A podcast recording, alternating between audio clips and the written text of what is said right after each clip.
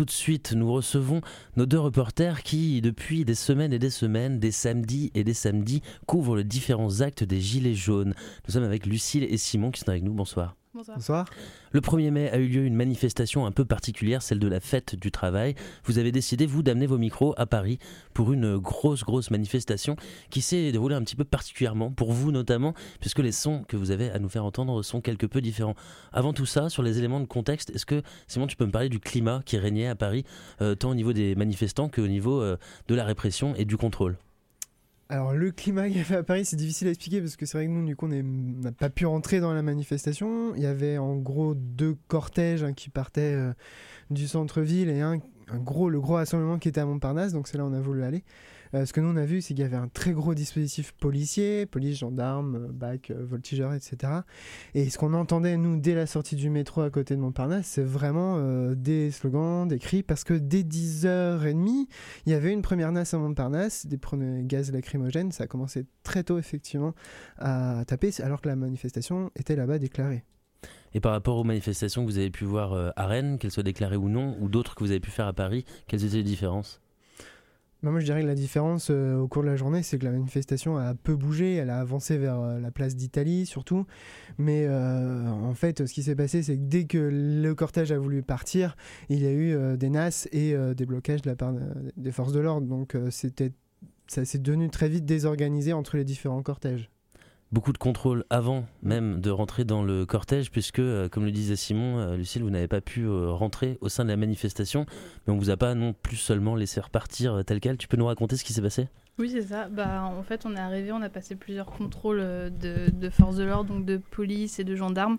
Et au bout, je sais pas, du quatrième contrôle, mm. pareil, à chaque fois, ils nous ont dit vous n'avez pas la carte de presse, donc vous pouvez pas passer. On accepte que ceux qui ont la carte de presse. on l'entendra dans le reportage, mais ils l'ont répété plein de fois. Et euh, du coup, nous, on a présenté notre attestation, on a expliqué qu'on n'était pas, on n'avait pas la carte de presse, euh, etc., qu'on était étudiant. Euh, et, donc, ils nous ont dit qu'on avait un casque et qu'on ne pouvait pas passer avec notre casque. C'était ça le problème, en fait. Et après, euh, il y a aussi le masque à gaz euh, de Simon qui mm. lui a valu la garde à vue, du coup. mais voilà, au, au, départ, c'était le problème, c'était le casque. Et on pensait nous faire demi-tour et aller le poser. Ils ont continué de discuter avec nous. Et après, on a été un, peu pris dans un engrenage, en fait. Et ils nous ont proposé de rentrer dans le, fourgon de, de gendarmes. Et là, ils ont commencé à remplir une fiche d'interpellation. Et on s'est retrouvé euh, l'après-midi euh, au poste de police, donc on n'a pas pu couvrir euh, la manifestation du 1er mai à Paris. Donc on rappelle à nos éditeurs, vous effectuez des sujets de journalisme pour la radio associative SILAB, vous avez une attestation entre vos mains, celle dont tu viens de parler, justement pour les présenter aux forces de l'ordre dans ce genre de cas, mais vous êtes dans ce cas-là interpellé mmh. et vous êtes tous les deux mis en garde à vue, c'est bien ça? Alors non, on est tous les deux interpellés à midi et on a une bonne partie de l'après-midi avec les gendarmes mobiles que la police vient de nous chercher parce que c'est la police qui a ça à Paris. Vers 15h, la police vient nous chercher, nous emmène au commissariat du 18e euh, arrondissement. Et là, on est de nouveau fouillé. Et à cause de ce masque à gaz que moi j'avais, je suis mis en garde à vue tout de suite. Lucille, on l'a fait patienter, mais elle n'est pas mise en garde à vue parce qu'elle n'a pas de masque à gaz. Elle a d'autres protections, mais pas un masque à gaz. Euh, voilà. Vous nous avez ramené du son. Mm. On écoute ça lunettes, protection, tout ça, ça passe pas. À moins que vous ayez une carte de presse. Mais euh, voilà. carte de presse, il instructions, c'est ça.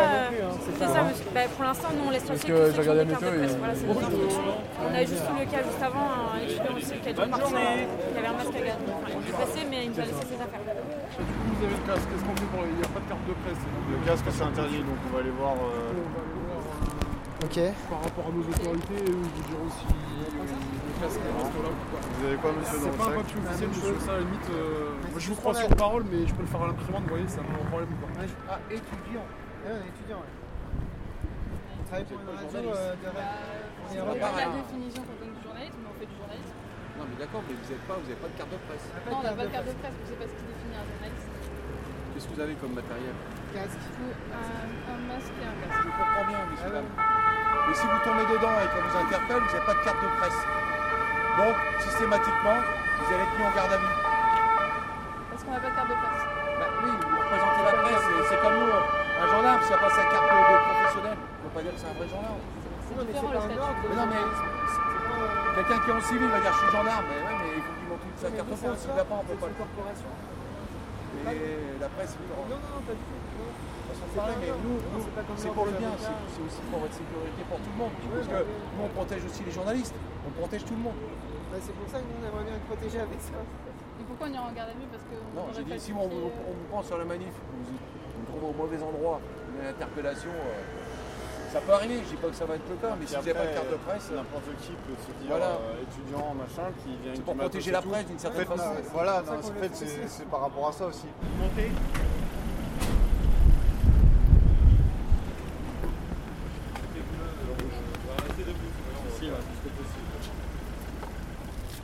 Elle va sortir?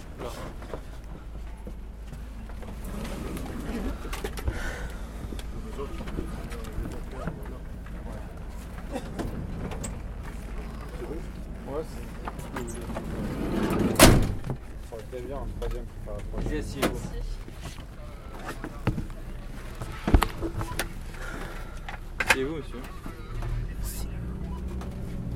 Tiens, du coup, monsieur, est-ce que vous pouvez euh, présenter euh, la photo de votre Bien sûr. Ça, c'est euh, c'est pour les, la police. Fiche d'interpellation, et après avoir eux la suite qu'ils vont donner par rapport à ça. D'accord, parce que sinon on aurait juste redéposé nos, nos casques hein, si vraiment c'était compliqué la décision était. Euh, c'est interdit, c'est comme ça.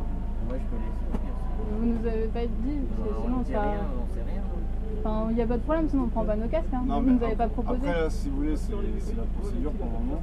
Ça ne veut pas dire que euh, vous êtes, euh, vous êtes passé la, la en garde à vue quoi, d'accord Vous allez après avoir la suite qu'eux vont donner. Ça va pas durer longtemps. C'est pas une question que ça dure longtemps. Avancez, monsieur, avancez.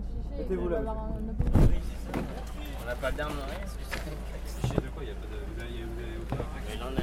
Non, mais c'est ça, mais sinon on. Ah, sinon, Bah non, mais on on a des problèmes. Ça va on pas va durer faire. longtemps.